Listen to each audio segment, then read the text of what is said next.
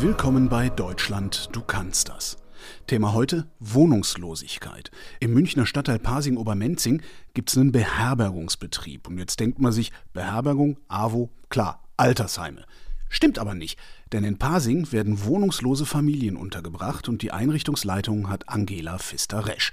Hallo, Frau Pfister-Resch. Grüß Gott, Herr Klein. Vielen Dank für die Einladung. Wohnungslos ist was anderes als obdachlos. Ne? Was bedeutet wohnungslos?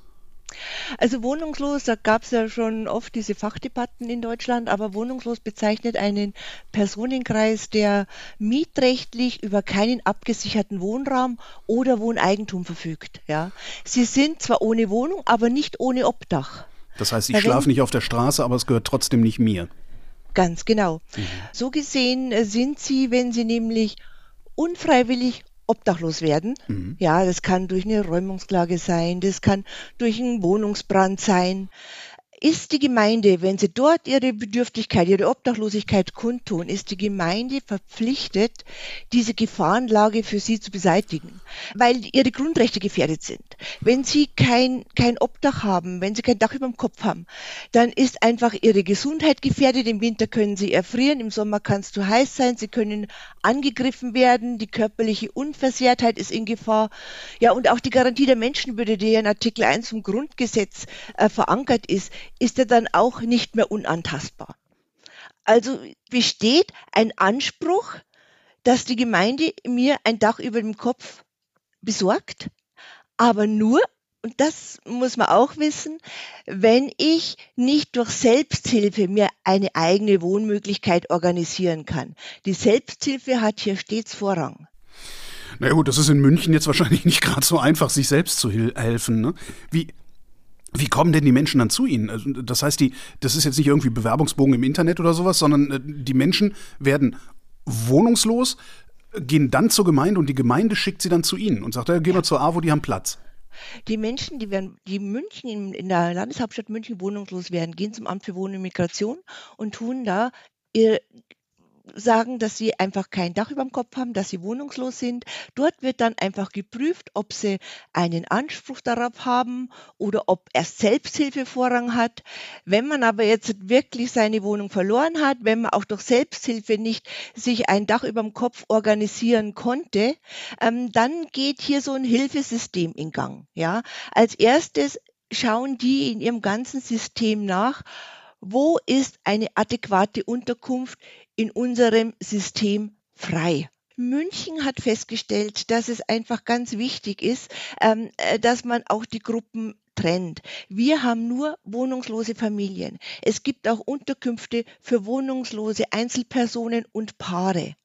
Ja, ähm, wir arbeiten ganz anders. Wir haben auch äh, Erzieherinnen bei uns im Team, die sich ganz besonders noch mit den Kindern beschäftigen, die auch mit den Eltern an der Erziehungsfähigkeit arbeiten. Und darum ist es einfach wichtig, dass da jetzt geschaut wird, okay, wo kann ich diese Familie unterbringen? Wenn jetzt bei uns im Beherbergungsbetrieb, das ist eine Familie, sagen wir mal mit, mit vier Personen, ähm, ein, ein Apartment mit vier Personen frei ist, dann kriegt diese Person eine Einweisung, fährt in den Dreilingsweg und geht dort zur Hausverwaltung. Die Hausverwaltung hat dann diesen Zettel, da steht, die Familie wird ab sofort hier eingewiesen, da ist sogar angegeben, in welches Apartment, ja. Und dann geht unsere Maschinerie los. Es ist so, dass dann wir arbeiten wirklich sehr, sehr eng und intensiv mit der Hausverwaltung zusammen und das ist in dem System nämlich wichtig. Die Hausverwaltung nimmt dann diese Familie an die Hand und stellt sie uns gleich der Sozialberatung vor. Das heißt, wir haben keinen abgeschlossenen separaten Raum. Sie müssen sich das so vorstellen, das sind zwei Bauten in Holzbauweise hochgezogen äh, mit äh, 30 Apartments pro Haus und unsere Büros sind in, der, in dem Apartmentgang drinnen. Also die müssen nicht irgendwie noch woanders hin oder die müssen nicht irgendwie läuten und dann ist da erstmal ein Fenster, wo ich aufmache und gucke, äh, ja, äh, wer will da was von mir, sondern wenn die aus ihrem Apartment rausgehen und, und sie gehen von mir aus zum Hausmeister gegenüber, sind wir, die klopfen. Neben meinem Büro ist ein Apartment, wo derzeit vier Personen drin wohnen. Also wir sind wirklich am Ort des Geschehens. Jetzt werden wir also schon mal vorgestellt. Dann ist schon mal die Hemmschwelle, überhaupt zu uns zu kommen, viel geringer. Ja, es ist ja ein, ein freiwilliges Angebot. Und die, die Stadt München, und es ist nicht nur die Stadt München, ich denke, das machen äh, alle Großstädte oder Städte, die viel mit, mit, mit Wohnungslosen zu tun haben, die sagen sich halt, äh, die Symptombekämpfung, das ist ja die ordnungsrechtliche Unterbringung. Ich habe das Symptom, ich habe jetzt kein Dach über dem Kopf. Ja, Leib und Leben ist in Gefahr. Aber unsere, unsere Aufgabe ist die Ursachenbekämpfung. Das heißt, wir versuchen den Kontakt aufzubauen. Wir schauen, warum ist der Personenkreis denn hier? Was ist denn passiert, dass es zur Wohnungslosigkeit kam? Ja, das ist ja, das ist ja nicht nur ein, eine Ursache. Es kann ein Wohnungsbrand sein, das hatten wir letztes Jahr am zweiten Weihnachtsfeiertag. Da ist der Christbaum im Flammen aufgegangen. Die Familie konnte in der Wohnung nicht mehr bleiben. Die musste Hals über Kopf eingewiesen werden mit zwei Kindern. Bei uns war frei, sie kam zu uns rein. Da geht es einfach darum zu schauen, kann die überhaupt langfristig wieder in die Wohnung? Kann die wieder renoviert werden? Oder wo geht's denn überhaupt hin? Ja. Dann haben wir aber auch einfach Personen, die aufgrund des zu, zu geringen Einkommens einfach sich in München hier langfristig eine Wohnung nicht leisten können, vor allen Dingen, wenn sie einen Staffelmietvertrag haben. Dann kommt irgendwann der Punkt, da bin ich nicht mehr zahlungsfähig. Ich muss ja auch von irgendwas leben. Ja. Oder auch Alleinerziehende haben hier, haben es hier schwierig. Genauso Familien mit vielen Kindern. Lassen Sie in einer Wohnung sein mit zwei Kindern, jetzt kommt das dritte Kind und der Vermieter sagt, nee, Moment mal, mit drei Kindern ist aber die Wohnung zu klein. Sind das so die typischen Fälle, die bei Ihnen ankommen, die Sie da gerade beschreiben? Also so, ich sag mal, ja, spontane Schicksalsschläge? Mitunter. Wir haben die spontanen äh, Schicksalsschläge. Wir haben aber auch den ganzen Migrationsbereich. Einfach wenn wir nämlich, wir haben sehr viele anerkannte Flüchtlingsfamilien, die, wenn sie die Anerkennung haben, ist es ja so, dann müssten sie ja eigentlich aus diesen Asylunterkünften raus. Und dann hat man hier einfach keine Möglichkeit, eine bezahlbare Wohnung zu finden. Ja, das hat man ja schon als Normalverdiener kaum noch genau. in München. Ja, ja, ja. So, und somit werden auch die bei uns untergebracht. Und da arbeiten wir aber an was anderem. Mit diesem Personenkreis, da arbeiten wir zum Beispiel an der Mietfähigkeit. Also Mietfähigkeit klingt jetzt so wie, die wissen nicht, wie man sich in der Wohnung verhält und so weiter. Aber die kommen aus einem anderen Kulturkreis, ja.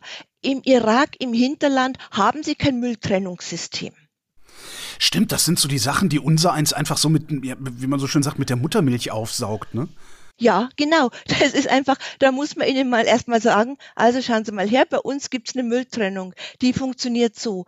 Bei uns ist einfach, die Miete muss bis zu dem und dem Tag beim Vermieter auf dem Konto sein. Wenn Sie das öfter überziehen, hat der die Möglichkeit, Ihnen auch zu kündigen. Ja. Bei uns gibt's einfach so Verordnungen, wie man hat so eine gewisse, ein gewisses Bild vor Augen von einer ordentlichen Wohnung, ja, dass man denen das vermittelt. Wir machen, wir arbeiten da auch mit Bilder, ja, dass es nicht nicht gewünscht ist, wenn eine Wohnung vermüllt. Ja, dann kann man auch Schwierigkeiten bekommen mit den Nachbarn, mit dem Vermieter. Ja, wir erklären ihn oder arbeiten äh, eben auch an, an so Sachen wie, wie lüfte ich richtig? Stimmt, das Schimmelproblem, ja. Ja. Ja. Ja, oder auch die Ruhezeiten.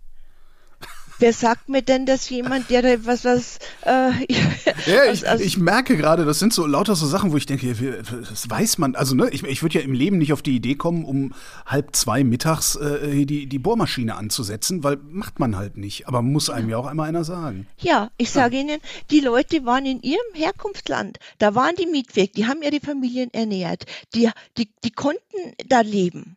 Ja, wenn ich dahin verpflanzt wäre oder flüchten müsste, ja, ich wäre doch auch dankbar, wenn mir einer mal sagt, was sind denn die eigentlich die Rahmenbedingungen? Ich kann mich doch nur an Rahmenbedingungen halten, wenn mir die einer mitteilt. Wie viele Menschen können Sie denn insgesamt unterbringen oder wie viele Familien? Also das sind bei uns aktuell so 199 äh, Personen also Bettplätze haben wir. Ähm, die Anzahl der Familien variiert. Wir haben auch eine Großfamilie äh, mit, mit zehn Kindern, also sind dann zwölf Personen. Da können wir die Apartments in Reihe schalten. Das heißt, die Apartments haben Zwischentüren, die kann man öffnen. Dann hat so eine Großfamilie nämlich drei Apartments. 199 können Sie unterbringen. Wie viele haben Sie ja. derzeit untergebracht? Ah, aktuell sind wir, sind wir mit, mit 190 belegt, aber wir hatten auch schon Zeiten, gerade äh, wo dieses erste Corona-Jahr losging, äh, wo wir mit 240 Personen belegt waren, weil es einfach schwierig war mit, mit Wohnraumfindung und, und, und auch mit dem sozialen Wohnungsbau. Das stagnierte alles mit den Umzügen, das war einfach schwierig.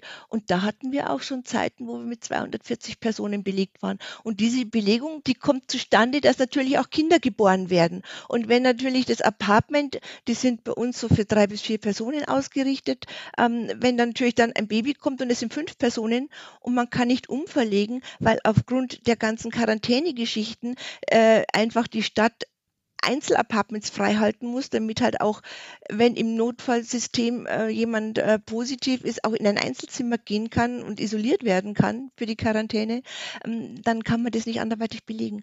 Also ist es so, dass wir aufgrund dieser Situation auch mal bei 240 Personen angekommen sind. Das heißt, sind. Sie sind immer voll, manchmal sind Sie überbelegt. Das heißt, was Sie im Angebot haben, reicht hinten und vorne nicht. Haben Sie einen Überblick darüber, wie viele Plätze Sie haben müssten, damit es entspannter wird in der Stadt? Also ich kann Ihnen jetzt einfach nach den neuesten Zahlen, die ich jetzt in diesem Jahr gelesen habe, die haben mich echt schockiert, ja. Mhm. Ähm, das sind aber jetzt, diese Zahl, muss ich ganz ehrlich sagen, bezieht sich jetzt nur auf die Wohnungslosen im Unterbringungssystem der Stadt, weil die sind ja erfasst, weil die Stadt sie untergebracht hat. Richtig, wer sich selbst hilft, äh, der, der taucht da ja gar nicht auf. Genau, ne? der taucht mhm. da nicht auf. Und die Obdachlosen, die sagen, ey, ich will mich nicht unterbringen lassen, ich bleibe auf der Straße, ja, und gehe nur dann äh, für eine Nacht wo äh, zum Schlafen, ähm, die sind da auch noch nicht mit erfasst. Aber im Unterbringungssystem haben wir aktuell in München 9000 Wohnungslose. Und das Schockierende daran, finde ich, ist, dass wir mehr als 1700 Minderjährige haben. Und da dazu kommen aber noch circa 850 Mädchen und Jungs aus anerkannten Flüchtlingsfamilien. Und das, finde ich, ist einfach eine Hausmarke. Das heißt, wir könnten sofort zehn von Ihren Einrichtungen bauen und die werden dann auch voll. Ja, aber das Ziel sollte ja nicht sein, das Unterbringungssystem zu vergrößern. Das Ziel sollte einfach sein, die Personen in Wohnraum zu bringen und dann eben sie da noch eine Zeit lang zu begleiten. Mhm. Machen Sie das auch? Okay. Wir machen das, also wir, äh, wir begleiten dann noch bis zu einem halben Jahr, wenn mhm. wir Familien in Wohnraum bekommen haben. Und wenn wir aber sehen, dass die noch mehr Unterstützung benötigen, als wir leisten können, ja, äh, dann schauen wir, was können wir, an wen können wir übergeben. Und da gibt es ja das unterstützte Wohnen, das ist ja dann ein, zwei Jahre in der Familie. Die haben einen anderen Personalschlüssel, die können viel öfter in die, in die Familien, können ganz anders intensiver unterstützen. Und dann werden wir einfach solche Familien an solche Dienste abgeben. Man muss auch sagen, dass in den Großstädten, wo natürlich die, Wohnungslosigkeit ganz anders erfasst wird als wie auf dem Land, ja, da sieht man es auch, da hat man auch Statistik. Wobei es auf dem Land ja wahrscheinlich sowieso ein bisschen entspannter ist, weil man kennt sich, man hilft sich, ne?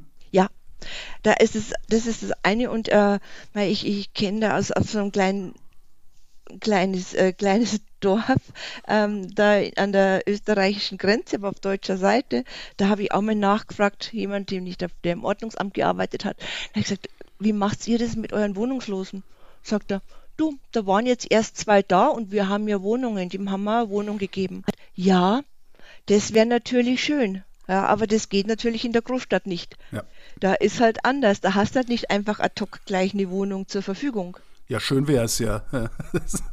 Ja, das ist dieses, dieses System, was jetzt wirklich auch in skandinavischen Ländern und ich glaube Italien macht es auch schon, Österreich ist auch dran, dieses Housing First, ja, wo man sagt, man gibt dem, dem Wohnungslosen, dem gibt man eine Wohnung und dann in der Wohnung kriegt er sozialpädagogische Unterstützung. Und dann wird geschaut, was muss geregelt werden, wie sieht seine Gesundheit aus, die psychische Gesundheit, wie sieht es im Arbeitsplatz aus? Was braucht ihr für Unterstützung, dass er wieder in, in Arbeit integriert werden kann? Dass die Sozialkontakte wieder aufblühen. Ja, das ist ja alles wichtig. Ja, ähm, das ist natürlich ein super Konzept.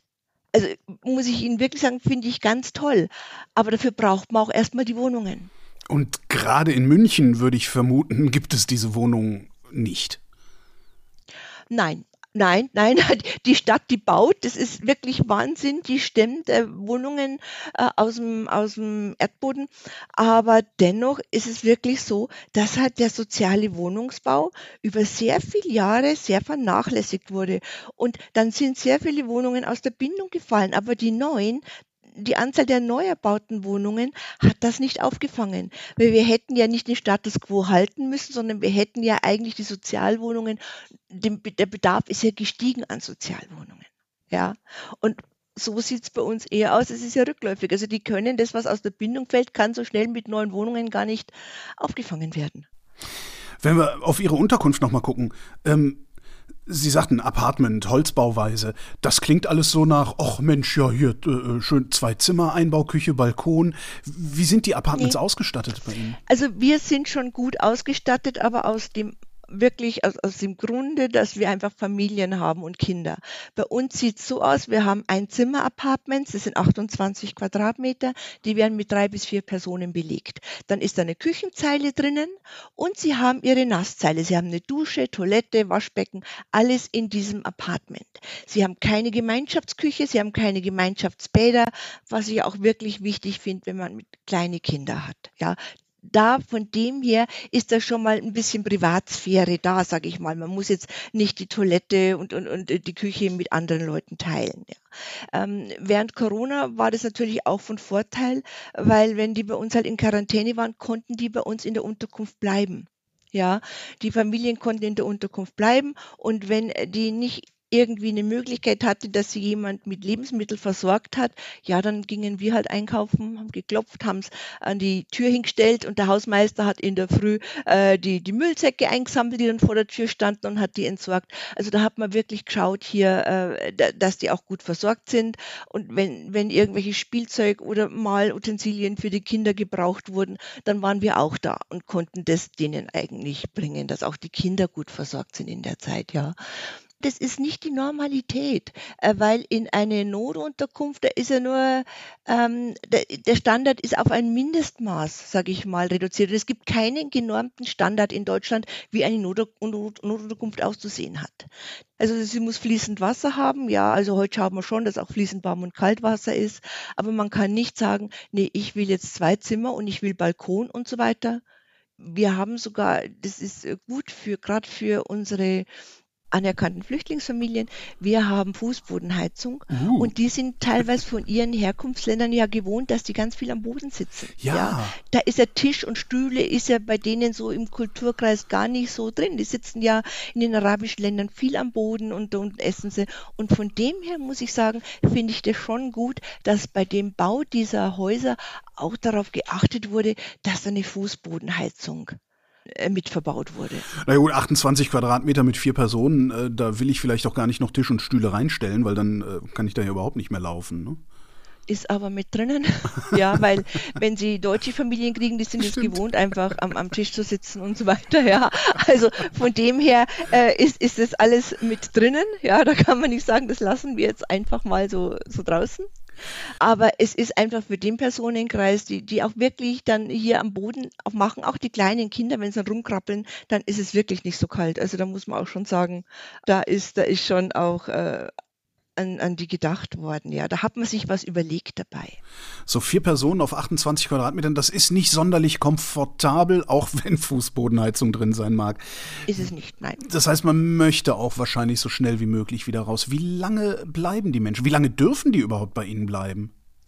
Also ursprünglich war es einmal so angedacht, nach einem halben Jahr sollte man eine Wohnung gefunden haben. Aber das wurde ganz schnell, äh, also da hat man ganz schnell festgestellt, dass es überhaupt nicht machbar ist, nicht in, in, in so einer Stadt wie München. Und ich denke, das wird in Berlin und Hamburg und Frankfurt nicht anders sein.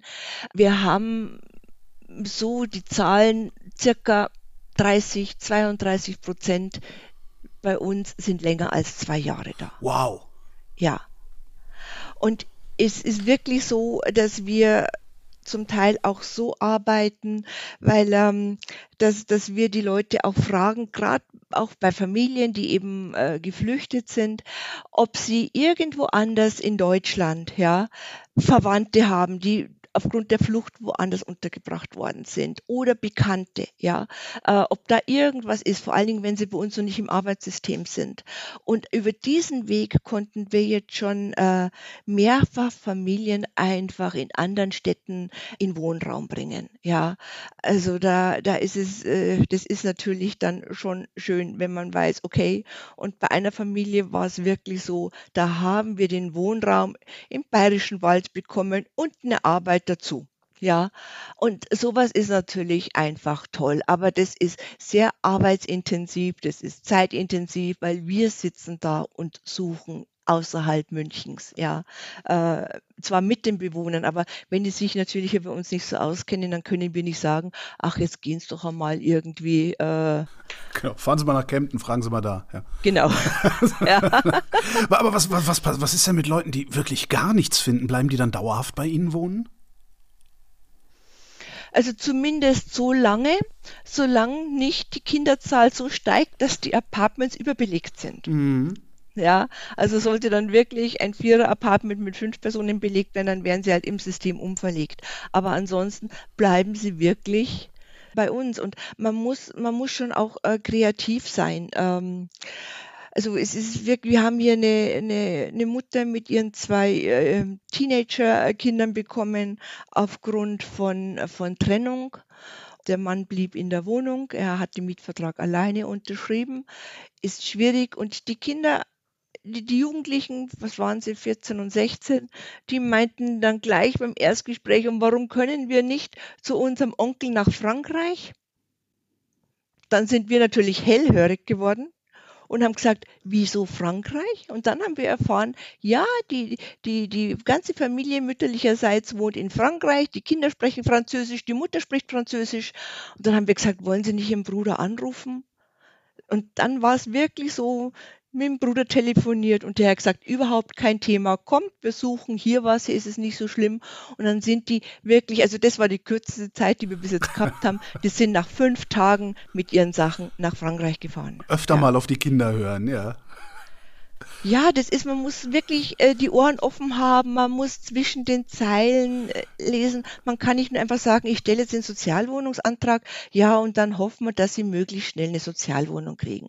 Man muss da wirklich einfach auch, auch kreativer sein, ja, und, und gucken. Und, äh, und suchen Sie in München für eine zwölfköpfige Familie eine Wohnung. Das können Sie nie und nimmer bezahlen, ja. Der Quadratmeterpreis ab 15 Euro aufwärts, ja. Da brauchen sie ja, was weiß ich, 200 Quadratmeter, 150 Quadratmeter oder so, wenn sie für die alle so einigermaßen unterbringen wollen. Da, da muss man echt gucken, was für Möglichkeiten tun sich da noch auf und man muss es mit den, mit den Bewohnern zusammenarbeiten. Sie müssen dahinter stehen, ja. Das, man muss es wirklich so überlegen, was, was können Sie sich noch vorstellen, ja. Sie müssen das ja mittragen. Und, und das ist wichtig, dass nicht wir sagen, das ist der Weg für Sie, ja, weil den wissen wir nicht, ja. Ich würde nicht sagen, ich weiß, was für den anderen richtig ist, weil ich auch nicht möchte, dass einer sagt, was für mich richtig ist, ja.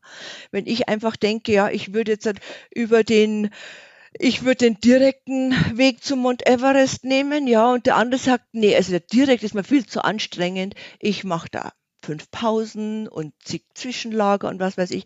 Da muss man, man muss die da abholen, man muss die mitnehmen. Und das ist einfach wichtig in der Arbeit, ja. Und, und wir sind halt in unserer Arbeit, ähm, sind wir da, um die Ursachen herauszufinden. Für die Symptombekämpfung ist die ordnungsrechtliche Unterbringung da, ja. Und dann geht's aber an die Ursachen und wie kann man damit arbeiten und was kann man machen und wie können wir die Kinder unterstützen. Was glauben Sie, was, für so, was in so einem Kind vorgeht, das vorher in einer Wohnung war, das Freundinnen und Freunde einladen durfte und konnte, das Geburtstag da feiern konnte und dann ist es mit der Mama und mit dem Geschwisterkind in der Obdachlosen Obdachlosenunterkunft. Und so Freunde einladen, Geburtstag feiern, das geht bei Ihnen nicht? Das machen die nicht, die schämen sich. Ja, okay. Ja, also das ist wirklich, wirklich schwierig. Sie könnten es ja, aber wenn die so rauskommen, die, die, die, die machen es nicht, ja. Ich kenne von äh, Notunterkünften für Obdachlose, dass da sehr strenge Regeln gelten, also kein Alkohol und sowas. Wie ist das bei Ihnen? Es gibt hier keinen Mietvertrag, ja, es gibt einen Nutzungsvertrag. Ähm, Alkohol ist nicht verboten. Was verboten ist, ist Rauchen in den Apartments, einfach weil wir doch auch einen hohen Wechsel haben, wenn die in Wohnungen gehen und dann haben sie ein Apartment, was absolut verraucht ist und dann soll der nächste, der vielleicht nicht Raucher ist, ins verrauchte Apartment rein, ja. Und dann ist auch das nicht gut für die Kinder, wenn im Apartment viel geraucht wird. Wir sind alle in einem Raum. Da wird gegessen, gelebt, geschlafen, ja. Und Haustiere, also Tiere sind auch nicht gestattet. Das hängt aber damit zusammen, weil es gibt ja auch Allergiker, ja. Äh, und da das, du nicht langfristig in so einem Apartment bleiben sollst, musst du halt einfach auch dran denken, dass ja, wenn die ausziehen und die hatten, was weiß ich, eine Katze und dann kommt einer rein, der, der auf Katzen reagiert und dann ist da noch irgendwas. Also da muss man halt einfach ähm, ein bisschen anders denken. Ja. Weil in der Wohnung, da bin ich drin und da kann ich die auch halten, wenn es der Vermieter gestattet hat. Aber hier ist doch auch immer der Wechsel da, ja. Oder eine Umverlegung. Die Leute, die dann bei Ihnen wohnen, was machen die eigentlich den ganzen Tag? Also zum einen ist es, dass wir versuchen, jetzt erstmal an, an, der Thematik zu arbeiten. Was ist für ein Problem? Was, wo brauchen Sie Unterstützung? Brauchen Sie einen Deutschkurs?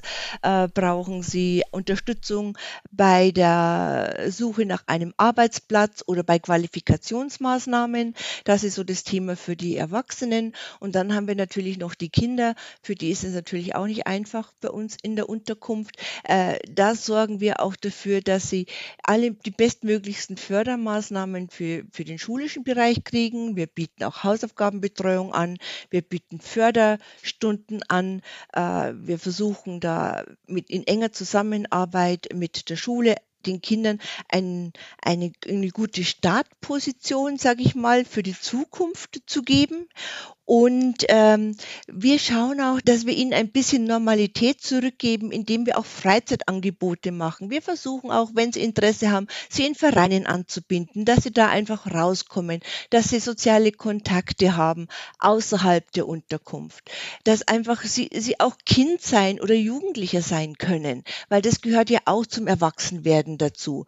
Und unser, unser übergeordnetes Ziel ist natürlich, wir wollen, wir wollen ihnen Chancen für die Zukunft Zukunft schaffen. Ja, und die Chancen schaffe ich nicht nur, wenn ich da bin und sage, ja, also hast halt Pech gehabt, dass deine Eltern in der Unterkunft sind. Die konnten ja oft auch nichts dafür. Sondern man muss überlegen, wo kann ich sie, was kann ich ihnen Gutes tun? Was brauchen sie? Ja. Und körperliche Aktivität ist immer gut für Kinder. Weil in einem Einzimmer-Apartment zu dritt oder viert, da kann ich mich körperlich nicht ausagieren. Ja, und die Erwachsenen, sitzen die dann den ganzen Tag auf der Bude? Nee, ich meine, gibt es da irgendwie Gemeinschaftsflächen, wo man was machen kann? Nein, also Gemeinschaftsräume haben wir so nicht, ja. Äh, wir haben einen, einen schönen Innenhof, da ist auch ein Spielplatz. An Innenhof haben wir auch Sitzflächen. Da ist es so, dass sich da oftmals auch die, die Mütter mit den kleinen Kindern treffen und da im Austausch sind, was für uns natürlich sehr schön ist, weil wir können in den Innenhof schauen, die sehen uns, unsere Fenster sind immer schön, äh, da ist nichts zugehangen, ja. Es ist auch nett, wenn die dann an uns vorbeigehen, auch mal reinwinken, da freut man sich natürlich, ja. Dann sieht man, ah ja, sie haben uns wahrgenommen, dann kommen sie auch sicher, wenn wieder was ist oder so. Wir haben auch noch eine, eine Rasenfläche, wo sie sich oft zusammensitzen, wo auch dann die Kinder Fußball spielen können und da ist dann so bei schönem Wetter, wo sie sich treffen ja, wo, wo sie auch äh, mal ins Gespräch kommen. Äh, wir haben aber auch ähm, einfach Familien, die da eher introvertiert sind, die einfach nicht so groß den Kontakt suchen, weil sie möglichst schnell einfach wieder in eine Wohnung wollen und und, und, und ihr, ihr Leben, ihre Privatsphäre haben wollen, ja. Und äh, dem muss man einfach gerecht werden. Ja. Haben Sie auch Berufstätige eigentlich bei sich? Ja, wir haben Berufstätige und denen ist es auch wirklich wichtig, möglichst schnell wieder in Wohnraum zu kommen. Äh, ist natürlich, wenn die halt unsere Adresse dann angeben und wenn, wenn andere Leute halt wissen, hier die Adresse, das ist ja die, die, äh, die Obdachlosenunterkunft, ja, da, das ist nicht, nicht so ähm, berauschend, sage ich einfach mal. Das möchte dem man nicht unbedingt, ja. Was Sie da eben beschrieben haben, so Angebote für Kinder und so, das ist ja auch sehr personalintensiv. Wie viele Leute arbeiten denn bei Ihnen? Also wir haben vier, Erzieherinnen und vier Sozialpädagoginnen, ja. Und die Erzieherinnen, also ich habe Ihnen ja schon gesagt, dass wir auch Nachsorge machen, wenn wir sie in Wohnraum vermitteln, dass es auch wirklich alles gut anläuft und dass da nicht gleich wieder Probleme auftreten. Und äh, das machen wir, die Erzieherinnen machen diese Nachsorge auch mit den Kindern. Das heißt also, wenn die Kinder in, aufgrund des, des Wechsels in einen anderen Stadtteil auch noch die Schule wechseln müssen, dann binden die die Kinder an, sie schauen, schauen, ob sie da auch wieder einen Verein haben, wo sie hingehen können. Also da wird wirklich versucht, so ein Gesamtpaketchen zu schnüren, ja, dass es in, in dem neuen Stadtteil nicht gleich von vornherein wieder Probleme auftauchen oder Schwierigkeiten aufgrund von dessen, dass man nicht weiß, was hier wo ist und wo kann ich mich hinwenden, ja. Wir geben die Kontaktdaten von der Bezirkssozialarbeit durch, dass man ihnen gleich sagt, sollten Sie irgendwelche Fragen mal haben, gehen Sie dahin, da ist eine Beratungsstelle, die ist für Sie da, der können Sie es erzählen und die kann mit Ihnen das dann besprechen und bearbeiten. Ja, also lassen Sie es gar nicht mehr so weit kommen, dass Sie irgendwann überhaupt nicht mehr wissen, boah, was muss ich jetzt machen und, und, und, und, und sich dann gar nicht mehr zu einer Beratungsstelle trauen, sondern wirklich einfach, einfach hingehen, ja, und auch den Kindern sagen wir ganz einfach, schaut's mal her, da gibt's dieses Kinderjugendzentrum, da ist diese Einrichtung, da könnt ihr hin, die sind für euch da, da die machen Spiele, die machen Freizeitangebote, ja. Genauso wie diese äh, Freizeitpässe, die die Stadt anbietet. Das wird den Eltern auch gesagt. Der Freizeitpass, der kostet wirklich nicht viel. Der ist einfach für Geringverdiener. Und dann können ihre Kinder ganz vieles machen und haben Ermäßigungen, ja. Und das ist einfach wichtig, dass sie auch solche Informationen haben, dass man sowas einfach weiß, dass man so, so, dass so eine Normalität reinkommt, ja. Welches Kind möchte nicht einfach auch ein bisschen Kind sein und leben? Heutzutage ist doch wirklich nur immer Laptop, PC und was zu Hause sitzen, aber das ist doch eigentlich eigentlich nicht dieses klassische Kindsein. Also da gehören auch die Vereine dazu, da gehören die sozialen Kontakte dazu, da gehört, da gehört auch die Auseinandersetzung mit Gleichaltrigen dazu. In dieser Auseinandersetzung lerne ich später, mich auch mal zu behaupten. Ja, das brauche ich. Ich brauche doch ein Übungsfeld, wo ich sowas auch lernen kann, ja, wo ich äh, mich auch mal kappeln kann. All das habe ich eher nicht, wenn ich nicht in der richtigen Wohnung wohne. Ja, Sie sagten eben, äh, die Miete in München ist ab 15 Euro pro Quadratmeter aufwärts. Wir haben im Moment einen Mindestlohn unter 10 Euro. Ähm, ist das überhaupt noch realistisch, als Mindestlöhner eine Wohnung in München zu finden? Ich meine, Ihnen gelingt es gelegentlich, aber wenn ich mich jetzt auf die Suche mache, kann ich da überhaupt gewinnen? Nein. Also ich, ich würde es wirklich, also Sie müssten schon sehr, sehr viel Glück haben und äh, dass Sie da noch etwas bekommen, das ist wirklich schwierig. Es ist, also schwierig ist es insofern, dass, also ich habe mir das mal überlegt, wie, wie kann man denn so eine Wohnungslosigkeit eigentlich plastisch darstellen, ja? Und der Eisberg ist wirklich ideal dafür, ja.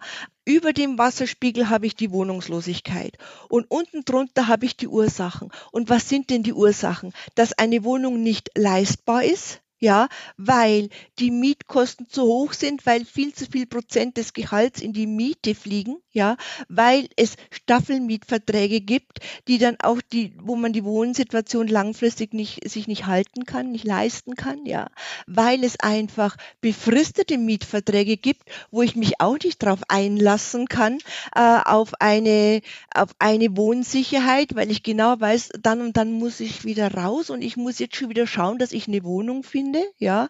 Und dann haben wir natürlich auch noch das Ganze, dass, dass der, der Wohnungsmarkt auch dazu beiträgt, dass das Ganze nicht inklusiv ist. Wenn ich mal anschaue, wir Akteure der Wohnungsnotfallhilfe sollen eigentlich mit unserem Beratungsangebot und mit unserer Betreuungsleistung bei den, äh, bei den äh, Klienten zu einer langfristigen, stabilen Wohnsituation beitragen und diese auch fördern. Ja, so.